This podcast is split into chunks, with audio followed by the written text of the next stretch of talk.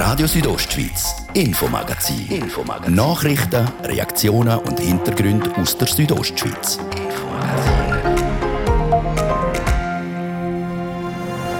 Es sind starke Zahlen, die die Graubündner Kantonalbank heute beim Halbjahresabschluss präsentiert hat. Wir reden mit dem CEO der GKB über das erste halbe Jahr und auch über das Hypothekargeschäft. Angst vor einer Immobilienblase haben wir nicht, weil wir glauben, die Nachfrage, gerade nach Wohneigentum, die ist weiter gegeben. Denn die Urausgangsmeilenwelt Störfli hat eine neue Attraktion gekriegt. Nicht ein neuer Club, sondern ein mobiler Jutti-Platz. Shooten im Weltstörfli indirekt möglich gemacht hat das die Pensionskasse Graubünden. Und in einer Beiz abhocken und den Zettel ausfüllen, ein Aufwand, wo ein Haufen nicht mehr machen wollen. Wir reden mit dem höchsten Bündner Beizer über die Erfassung der Kontaktdaten in den Restaurant. Das ist das Infomagazin bei Radio Südostschweiz vom Donnerstag, 29. Juli. Im Studio ist der Dario Gruber. Einen guten Abend.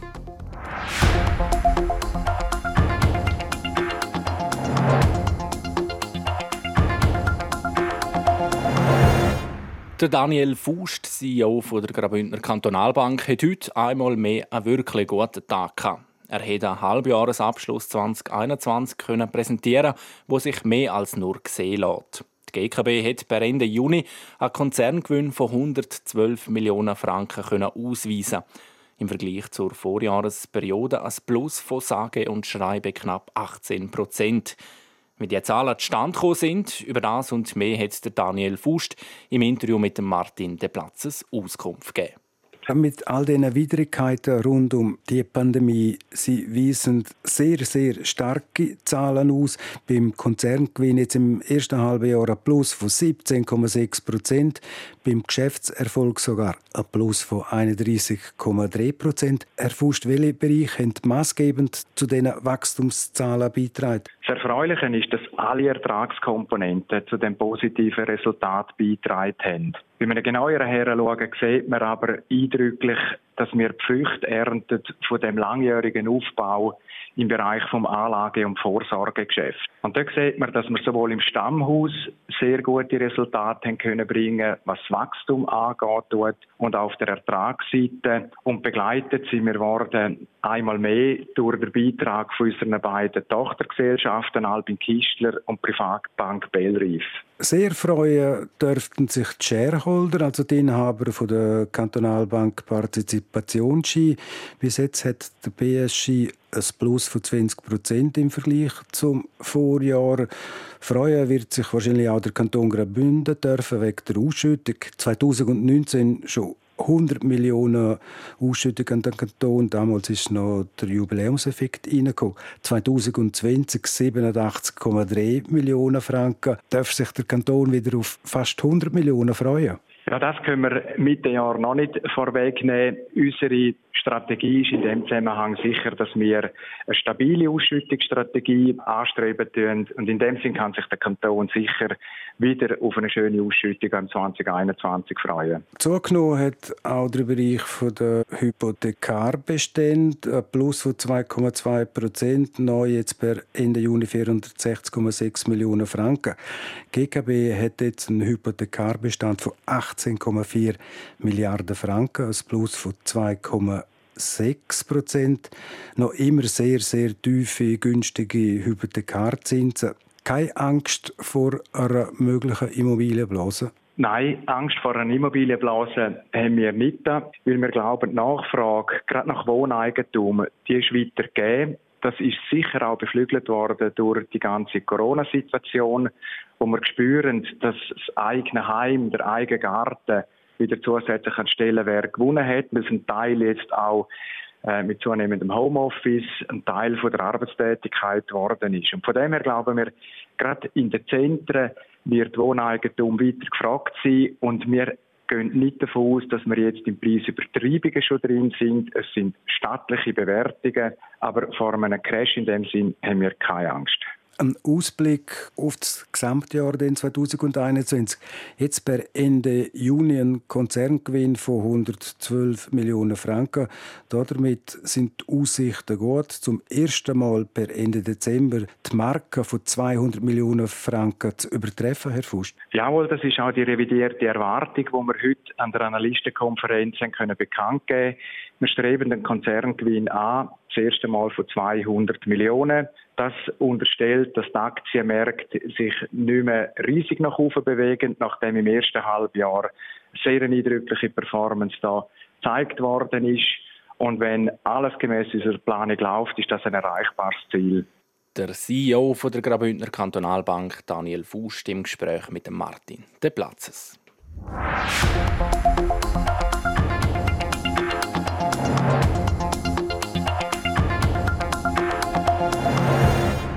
Im Westen vom Churwelstörfli gibt es seit letzter Woche eine echte Freizeitsportattraktion für Kinder, Jugendliche und auch Erwachsene.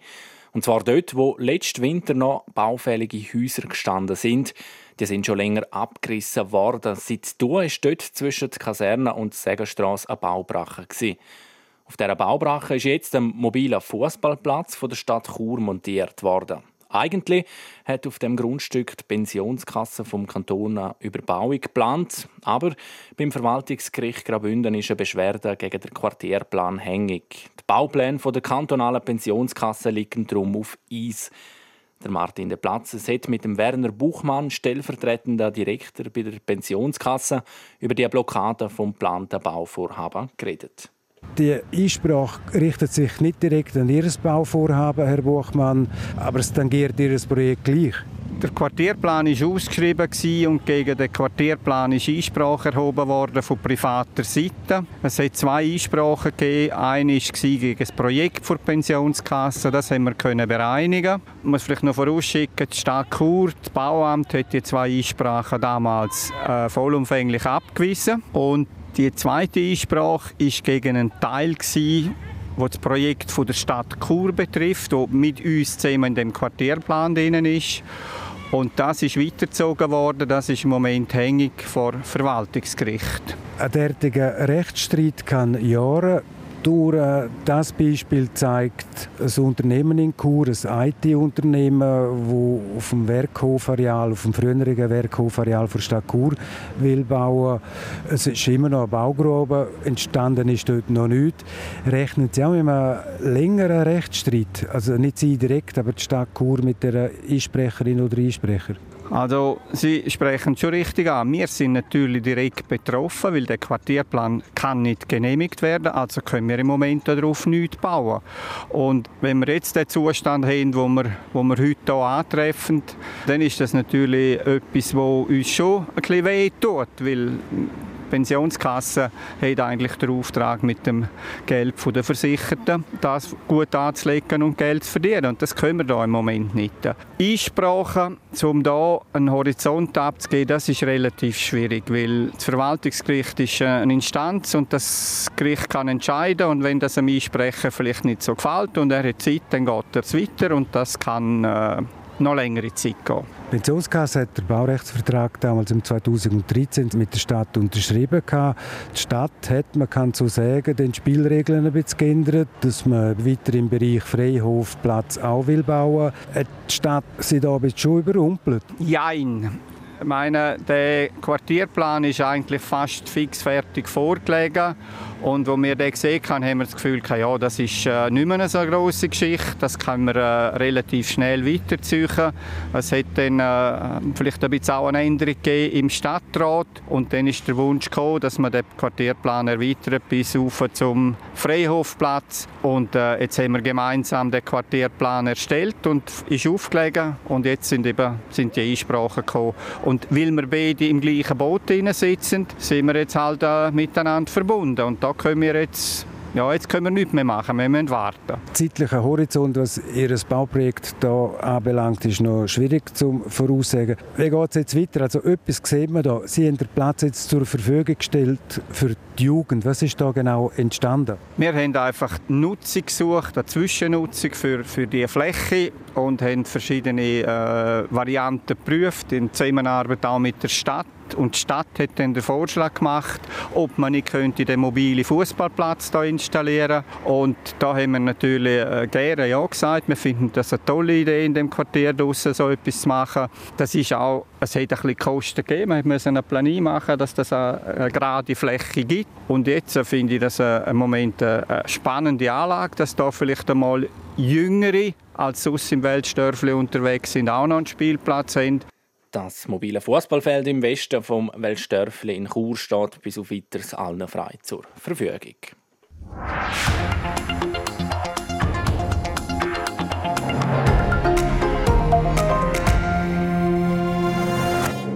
In eine Beiz gehen, absitzen, die Kontaktdaten erfassen und etwas essen oder trinken bestellen. So sollte es aktuell in der Restaurant ablaufen. Klappen tut das aber nicht überall. Die Kundschaft mag sich nicht mehr immer registrieren und Servicepersonal nicht Polizei spielen. Sarah Spreiter hat mit dem Franzep Galori, dem Präsident von Gastro Graubünden, über das Contact Tracing in der Beize geredet. Wenn man in Restaurants geht, dann steht aktuell an vielen Orten so ein Tafel auf dem Tisch, wo man einscannen kann, um dann die Kontaktdaten zu erfassen. Was haben Sie jetzt für Erfahrungen mitgekriegt hier in Graubünden? Klappt das gut? Also ich muss sagen, das klappt nicht mehr so gut wie am Anfang. Bei weitem nicht mehr so, wie was der Bund erwartet. Also es ist, äh, wenn Sie am Tisch sitzen, dann wird sich meistens einer dazu äh, sagen, ja gut, dann mache ich das halt. Also das ist für mich und bei anderen Geschäften, wo ich jetzt bin, äh, ist das so. Also die, die Disziplin ist nicht mehr da. Eben, es ist auch sehr unterschiedlich. In gewissen Restaurants weist Servicepersonal darauf hin, man soll sich, ähm, oder zumindest einer, soll sich dort registrieren und in anderen Restaurants klappt das weniger. Wo ist vielleicht auch dort das Problem? Ja, ich weiß nicht. Also wir gehen die raus, wir haben Newsletter verschickt, wir haben dann alle gesagt, sie sollen das bitte aufnehmen. Aber ich sehe es bei mir, also äh, wenn ich nicht ständig im Personal jedes Mal sage, tun bitte fragen, weil die Leute sagen, ja, nein, jetzt bin ich geimpft, jetzt brauche ich nichts mehr und jetzt ist das erledigt. Also ich glaube, diese Disziplin ist nicht mehr da. Da sollte man schon noch ein bisschen nachhaken, glaube ich. Ist es vielleicht auch schwierig für das Servicepersonal, um da die ganze Polizei spielen müssen und sagen, jetzt äh, bitte tun Sie sich registrieren? Ja, das kann nicht gut an. Also sie können nicht und sagen, jetzt frage ich jetzt nicht mehr. Also, sie werden nur äh, Tag gemacht und sagen, ja, es ist schon so alt vorbei und äh, sie machen das sicher nicht. Oder? Genau, aber Sie sagen, die Kundschaft ähm, nicht mehr so bereit, um sich zu registrieren. Wissen Sie vielleicht auch, an was das liegen könnte oder wie könnte man auch dem entgegenwirken? Ja, es ist halt schwierig. Also ich sehe jetzt, ich bin jetzt so in, momentan gerade in Kopenhagen, in Dänemark, und dort, ist, äh, dort sind 70 Prozent einmal geimpft und 50 Prozent zweimal geimpft. Und jeder, der im Rest Innenbereich ist, zeigt automatisch einen Impfpass entweder äh, genesen, geimpft oder äh, getestet. Und draussen gibt es keine Maske mehr, niemand mehr, in keinem Bereich vom öffentlichen Leben. Und das funktioniert einwandfrei. Würden Sie sich in dem Fall auch wünschen, dass das in der Schweiz da so umgesetzt wird? Ja, wahrscheinlich, wenn sich nicht mehr impfen wird äh, in der Schweiz, dann wird es auf den Herbst, Winter wahrscheinlich auch das müssen sein, weil das ist doch völlig unkompliziertes Leben da äh, und da haltet sich jeder dran, das, das ist selbstverständlich. Ähm, in anderen Kantonen wird auch diskutiert, dass vielleicht Bussen ausgesprochen werden ähm, wenn sich die Leute nicht registrieren oder wenn vielleicht das Servicepersonal auch zu wenig darauf beharrt, dass man sich registriert. Wäre das in Graubünden auch denkbar oder eher weniger? Nein, das wäre für mich undenkbar. Also Bus aussprechen ist das Schlechteste. Ich glaube, man muss gescheiter äh, die Leute mehr animieren, Anreiz schaffen, dass sie das machen. Aber Bussen, das ist das Schlechteste, was man machen kann. Dann machen es erst recht nicht mehr. Aber wenn Sie auch sagen, ähm, wenn man ein Zertifikat vorweisen muss, sehen Sie das vielleicht schwierig, weil man dann andere Leute auch ausschließt, gerade die, die vielleicht auch nicht geimpft sind? Oder was meinen Sie da dazu? Ja, aber wir müssen, wir müssen als ganze Gesellschaftsthema heben. Und ich glaube, wenn wir das machen, vielleicht im Herbst, ich meine, jetzt bis Ende August, wird noch alle die Möglichkeit, um sich zu impfen. Und nachher muss man mit diesen Massnahmen kommen. Weil, also ich sehe das da, das ist unkompliziert. Und äh, wir müssen die Jungen und auch die Älteren, die noch nicht geimpft sind, unbedingt animieren, um sich impfen. Also da ist auf jeden Fall wünschenswert, dass sich etwas ändert, weil das Kontakttracing so nicht funktioniert. Nein, so funktioniert das nicht. Das ist kein Fall. Also, also da laufen auch viele rein ohne Masken und sagen, ich bin geimpft. Ich, ziehe sicher keine Masken an, bis ich abhocken. Also, vor allem ältere Leute. Also, das ist dann sehr schwierig, um denen weismachen, ja, sie müssen das machen, also dürfen nicht reinkommen. Also, das, ist, also das kann nicht sein, dass wir Polizist spielen. Das also der Franz Epp Galuri zum Contact Tracing in der Bündner Beizen. Das ist das Infomagazin auf Radio Südostschweiz. Gerade als nächstes geht es weiter mit den Nachrichten und dann im zweiten Teil befassen wir uns unter anderem mit dem Nationalviertig. Ihr hört RSO am halb sechs jetzt mit den Kurznachrichten von Gian Andrea Cola. Das Bundesamt für Gesundheit BAG hat heute 827 neue Ansteckungen mit dem Coronavirus gemeldet. Der 7-Tage-Schnitt bei den gemeldeten neuen Ansteckungen liegt damit laut SRF Data bei 717. Das sind 17 Prozent mehr als in der Vorwoche. In der Schweiz sind bislang rund 390 Personen trotz vollständiger Impfung am Coronavirus erkrankt. Die Zahl bewegt sich gemäß Bundesamt für Gesundheit auf tiefem Niveau und im zu erwartenden Rahmen. In der Schweiz wurden bislang fast 8,95 Millionen Impfdosen verabreicht. Knapp 48 Prozent der Bevölkerung, die sich impfen lassen darf, gelten aktuell als vollständig geimpft. Weil er eine Lawine ausgelöst hat, ist ein Snowboarder im Wallis verurteilt worden. Die Staatsanwaltschaft sprach eine bedingte Geldstrafe von 30 Tagessätzen aus und eine Buße von 300 Franken. Der Snowboarder hatte im vergangenen März im Skigebiet bei Verbier und Nonda abseits der Piste eine Lawine ausgelöst. Eine Person wurde verletzt. Die Zahl der Erstanträge auf Arbeitslosenhilfe in den USA ist gesunken. Insgesamt stellten vergangene Woche 400.000 Personen einen Antrag auf die staatliche Stütze. In den sieben Tagen zuvor waren es noch 424.000 gewesen, wie das Arbeitsministerium in Washington mitteilte. RSO Wetter.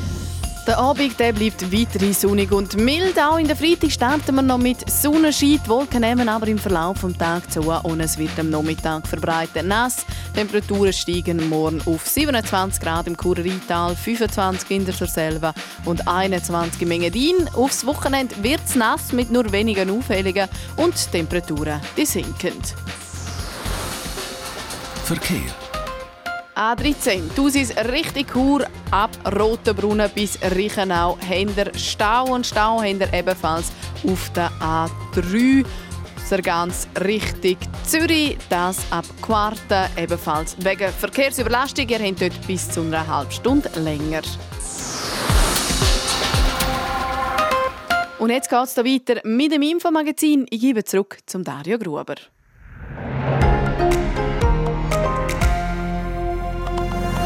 Radio Südostschweiz, Infomagazin. Infomagazin. Nachrichten, Reaktionen und Hintergründe aus der Südostschweiz.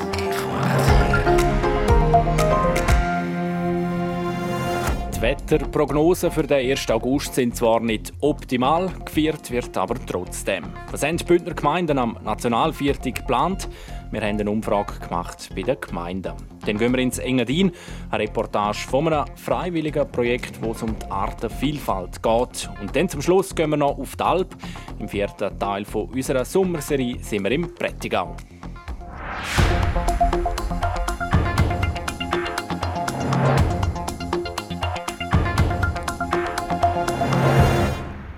Diesen Sonntag feiert die Schweiz wieder Geburtstag.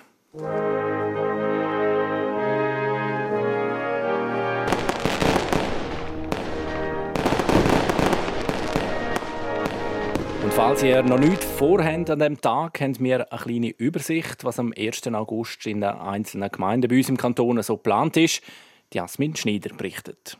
Der 1. August steht vor der Tür. Auch im Kanton Graubünden wird dieser Tag gross gefeiert. Verschiedene Gemeinden haben ein abwechslungsreiches Programm zusammengestellt. In der Gemeinde Lax beispielsweise geht es ab dem 5 Uhr am Nachmittag am Laxersee mit Festwirtschaft und Alphorngruppe los. Später gibt es noch einen Lampio-Umzug und zum Abschluss ein grosses Feuerwerk. Schauen wir, wie es in Davos aussieht. Dort gibt es im Vergleich zu anderen Jahren ein paar Änderungen, wie der Samuel Rosenast, der Mediensprecher der Destination Davos Klosters, erklärt. Neu ist, dass wir zum ersten Mal die 1. August-Festivitäten beim Seehofseele machen. Neu ist auch, dass man dort so eine Wassershow macht. Das findet statt vor der Rede vom Landamann. Und auch nach der Rede wird es wieder Musik geben mit Lichteffekt und eben diesen Wassershow. Was auch neu sein wird, wir werden den 1. August haben ohne Feuerwerk. Das will sich die Davoser Bevölkerung bei einer Abstimmung im September gegen den Einsatz von Feuerwerk ausgesprochen hat. Das Programm sollte mit Ausnahme der Höhenfeuer auch nicht allzu sehr vom Wetter abhängig sein.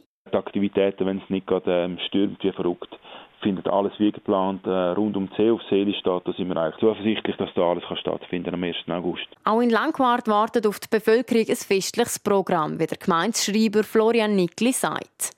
Natürlich immer unter der Einhaltung der Corona-Massnahmen. Am Abend um 6 Uhr ist die Skihütte offen und der Skiclub dort die Besucher, die an der 1. August teilnehmen, bewirten.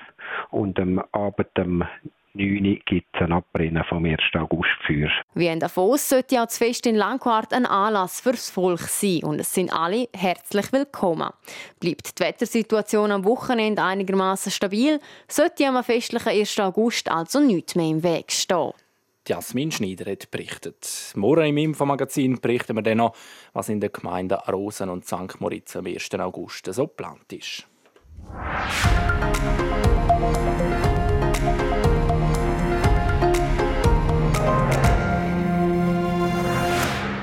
Und jetzt gehen wir ins Engadin. Vier junge Freiwillige aus Europa engagieren sich während zwei Wochen für die Artenvielfalt im Unterengadin und unterstützen damit die Stiftung Proterra Engadina. Nadia Guetsch hat das Workcamp in der Waldscharlby-Schule besucht. Wir laufen über eine Holzbrücke unter uns tost ein Bergbach. Durch eine Knietiefe, teils noch blühende Wiese. Alles ist noch nass von den Regengüssen der vergangenen Tage. Im Zickzack geht es steil durch, man kommt fast ein bisschen außer Atem. Dann haben wir unser Ziel erreicht. Oberhalb von Scharl, im wildromantischen Engadiner Seitental, stehen wir auf einer Trockenwiese von nationaler Bedeutung. Wir gehen jetzt jeweils immer unterhalb von den Bäumen durch. Und ihr habt gesehen, da liegen Äste in der Wiese. Die räumen wir hoch und räumen es am besten hinter Baumstämme oder wo schon Asthaufen sind. Da gibt es die Instruktionen von Thomas Kohl von der Stiftung Pro Terra in Giardina. Die kümmern sich um den Erhalt und die Förderung von der Unterengadiner Kultur- und Naturlandschaft. Ich denke mir, was gut ist, vielleicht wenn drei Stück schon die oberste Linie gehen und drei Stück jetzt hier die untere Linie. Heute geht es darum, die Wiese zu pflegen, indem sie von Äst und Stein gesäubert wird. Schon zum dritten Mal schafft die Stiftung mit der Service Civil International, kurz SCI, zusammen, wo Freiwilligenarbeit auf der ganzen Welt organisiert. Normalerweise kommen die Freiwilligen auch aus der ganzen Welt. Wegen Corona ist es dermal aber begrenzt auf den europäischen Raum. Da ist zum Beispiel die Geografiestudentin Amelie aus Innsbruck, die schon öfters bei sogenannten Workcamps dabei war. Es ist einfach immer toll, irgendwo hinreisen zu können. Du musst nichts selber organisieren, außer vielleicht die Anreise. Du lernst neue Leute kennen und du siehst auch was von der Gegend und du hilfst irgendjemandem. Und man sieht dann auch immer, dass man produktiv sein kann in so einer Gruppe. Also am Ende vom Tag sieht man dann halt immer, was man alles erreicht hat. Das erste Mal dabei und auch das erste Mal in der Schweiz hingegen ist Zoe aus Mailand, eine Grafikdesign-Studentin. Oh, nature and so strange for us that we came near Milan and so all the green is not so common in, in uh, Milan, so it's good. Für sie ist allein schon die Natur, die sie während ihrer freiwilligen Arbeit erlebt, überwältigend. Ein bisschen oberhalb ist der Dorian aus Genf damit beschäftigt, am Äste zusammenzunehmen und hinter einem Baum zu platzieren. Er hat das Workcamp gewählt, um seine Deutschkenntnisse zu erweitern. Antwort auf die Frage, wie ihm die Arbeit gefällt, will er aber lieber auf Englisch. Uh, it was a bit difficult uh, yesterday because it was uh, raining, but uh, it's like an easy work. It's not too hard, and it's helpful for the population and for the the animals. So it's. Begleitet werden die Freiwilligen vom Romé. Er ist der Projektkoordinator und erzählt, was das Ziel von diesen zwei Wochen Workcamp soll sein. The aim of this camp is to support the national Das Ziel von dem Camp ist es, um den Nationalpark zu unterstützen. Die Natur die spielt eine wichtige Rolle und es ist unsere Pflicht, um sie zu schützen, auch um den Frieden zu sichern. Wir sind zudem auch überzeugt, dass wir das machen, wenn wir uns auf neue Kulturen einlassen und einfach helfen. Und zwar, indem wir internationale Freiwillige zusammenbringen und sich so die Menschen mit verschiedenen Hintergründen beim Arbeiten können begegnen und sich gegenseitig kennenlernen. Die kulturellen Barrieren zu überwinden, das ist der erste und wichtigste Schritt in Richtung Frieden. Der Thomas Kohler unterhält sich während dem Arbeiten immer wieder mit den jungen Erwachsenen und erzählt mir, dass die Motivation bei allen spürbar ist. Auch wenn es für viele von ihnen etwas völlig Neues ist. Die meisten kommen dann doch eher aus dem schulischen Bereich, studieren vielleicht noch. Und es ist überhaupt schon anstrengend, wenn die hier in die Berge kommen, einen ganzen Tag draußen zu sein, ohne, ohne was zu machen. Und wenn sie noch was machen, dann ist natürlich, sie sind dann, sagen wir mal, um zwei, drei Uhr sind sie einfach müde. Darum sei es wichtig, das Programm unter Umständen ein bisschen anzupassen. Neben den Arbeitseinsätzen sollen die Freiwilligen nämlich auch das Tal und seine Gegebenheiten kennenlernen. So ist unter anderem auch ein Bildungstag eingeplant, wo zum Beispiel das Kennenlernen von einer Auenlandschaft auf dem Programm steht. Nadja Guetsch hat berichtet. Und jetzt gehen wir auf die Alp. Der Alpsommer auf RSO. Jetzt Gott um den Hals geht. Auf der Alp mit dem Anjan Sprecher.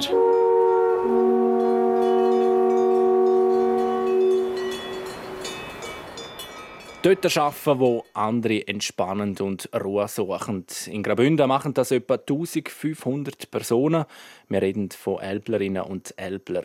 Der Anian Sprecher ist in der Sommerserie der Frage auf den Grund gegangen, was die Leute auf die Alp zücht. Im heutigen vierten Teil erzählt eine junge Elberin aus dem Prättigau von ihrem Alpleben. Wer Käse vor Altbad Nun isst, verdankt er vielleicht der Monika Brandt.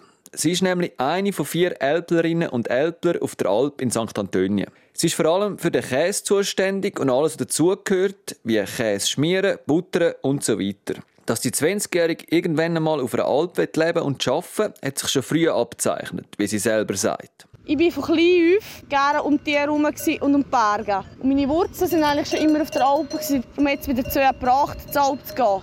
Es ist sehr eine abwechslungsreiche Sache und das entspricht eigentlich sehr meinen Vorstellungen. Darum bin ich eine Art, das der zweite Sommerzauber. Und es ist halt sehr naturverbunden und du hast halt einfach auch deine Ruhe. Das habe ich einfach gerne und das ist eigentlich auch das, was ich schätze. Euch schätze ich Zusammenarbeit im Team, das Leben in den Bergen, die Ruhe, weit weg vom Stress, den man daheim hat oder sonst hauptsächlich die Ruhe genießen. Die Ruhe auf der Alp, die Monika Brandt hier beschreibt, wird aber manchmal auch gestört. Vor allem von Touristinnen und Touristen. Und das sind dann die Momente, die sie nicht ganz so toll findet. Weniger schätze ich es, wenn die Menschen Leute kommen, die kein Verständnis haben für die Arbeit, die wir machen, oder keine Wertschätzung haben. Oder auch Menschen, die kommen und keine Geduld mitbringen in die Berge. Wenn Fee auf der Straße ist und sie ein UKZ haben. Trotzdem, das Gute am Leben auf der Alp überwiegt bei weitem und man hat den Eindruck, dass die junge Bündnerin ihre Bestimmung gefunden hat. Ich kann mir vorstellen, in Zukunft weiter auf der Alp zu leben und zu arbeiten. Es gefällt mir sehr und es tut einem gut. Und ich habe hier oben eigentlich alles, was ich brauche. Kühe, Berge und meine Ruhe. Langweilig wird es den vier Elblerinnen und Elbler von Partnon nicht. Sie haben immerhin 134 Kühe, 112 Jungfee und 39 Schweine, die jeden Tag ihre Aufmerksamkeit brauchen. Im letzten Teil morgen Freitag geht es dann noch ins Landwassertal auf Mondstein zu einer jungen Elblerin auf der Inneralp. RSO Sport. Präsentiert von Metzgerei Mark. Ihres Fachgeschäft für Fleischspezialitäten aus Graubünden in Chur, Langquart und Schiers. Echt einheimisch. Metzgerei-mark.ch Im Sport schauen wir auf Tokio und da haben heute die Schweizer Tennisspielerinnen brilliert. Gian Andrea Accola. Doppeltes Tennis Edelmetall, nämlich für die Schweiz, gibt es auf sicher. An den Olympischen Spielen in Tokio haben Belinda Bencic und Viktoria Golubic im Doppelhalbfinale zuerst aber einen Fehlstart wegstecken müssen. Schnell sind die beiden Schweizerinnen im ersten Satz gegen die Brasilianerinnen Pigossi und Stefani nämlich mit 0 zu 4 hingelegen. Gewonnen haben sie diesen Satz dann aber gleich noch mit 7 zu 5. Und auch der zweite Satz haben sich die beiden dann geschnappt. Am Schluss haben sie so glatt in zwei Sätzen mit 7 zu 5 und 6 zu 3 gewonnen. Auf dem Olympiafinal angesprochen sagt Viktoria Golubic gegenüber SRF. Es klingt unglaublich. Ich weiß nicht, was ich soll sagen. Also ich bin richtig sprachlos. Äh, äh, es sind Emotionen, die natürlich kommen, aber ich denke, so das Türli äh, von Emotionen wird nach dem Finale erst richtig aufgehen. Ich denke, wenn ich es jetzt ganz aufreiße, dann bin ich total außer mir. Aber es fühlt sich unglaublich an und ja, bin mega happy. Im Doppelfinal treffen die beiden am Sonntag dann auf das tschechische Duo Krejcikova-Siniakova. Außerdem ist jetzt klar auch, auf wer das Belinda Bencic im Einzelfinal am Samstag wird treffen. Es ist auch dort eine Tschechin, nämlich Marketa Vondrushova. Sie hat sich im anderen Einzelhalbfinal mit 6 zu 3 und 6 zu 1 gegen die Ukrainerin Elina Svitolina durchgesetzt. Zu ihrem doppelten Medaillenerfolg in Tokio hat Belinda Bencic gesagt, meine Medaille ist auch ihre Medaille und wir haben alles wirklich gemeinsam geschafft und vor allem wir haben die Erlebnisse zusammen und das ist wahrscheinlich das Größte, was kann sein. Also ja, ich bin überglücklich. Belinda Bencic ist die erste, die fünfte Person überhaupt, die gleichzeitig im Doppel und im Einzel in einem Olympiafinal steht. Zum Turnen, Julia Steigrober klassiert sich im Mehrkampffinal auf dem 15. Rang. Die 27-jährige Ostschweizerin zeigt heute wieder einen soliden und sturzfreien Wettkampf, ohne aber allerdings zu brillieren dabei. Die eine oder andere Unsauberkeit schlicht sich fast bei allen Geräten ein, darum bleibt sie mit 53,366 Punkten knapp hinter ihrem Quali-Total vom Sonntag. Nach den Plätzen 14 und 10 in London und Rio bleibt Julia Steigruber jetzt mit Rang 15 drum heute ein bisschen unter ihren Erwartungen zurück. Ob die Spiele für sie heute damit beendet sind, das wird sich dann erst am Sonntag weisen, nämlich für das Sprungfinal ist sie die erste Reservistin. RSO Sport. Präsentiert von Metzgerei Mark. Ihres Fachgeschäft für Fleischspezialitäten aus Graubünden in Chur, Langquart und Schiers. Echt einheimisch. Metzgerei-mark.ch so viel für heute. Das Infomagazin gibt es jeden Abend vom Montag bis Freitag ab dem Viertel ab 5 Uhr bei Radio Südostschweiz oder jederzeit im Internet unter rso.ch oder als Podcast zum Abonnieren. Am Mikrofon sagt Ciao Minanz, der Dario Gruber. Ich wünsche einen schönen Abend.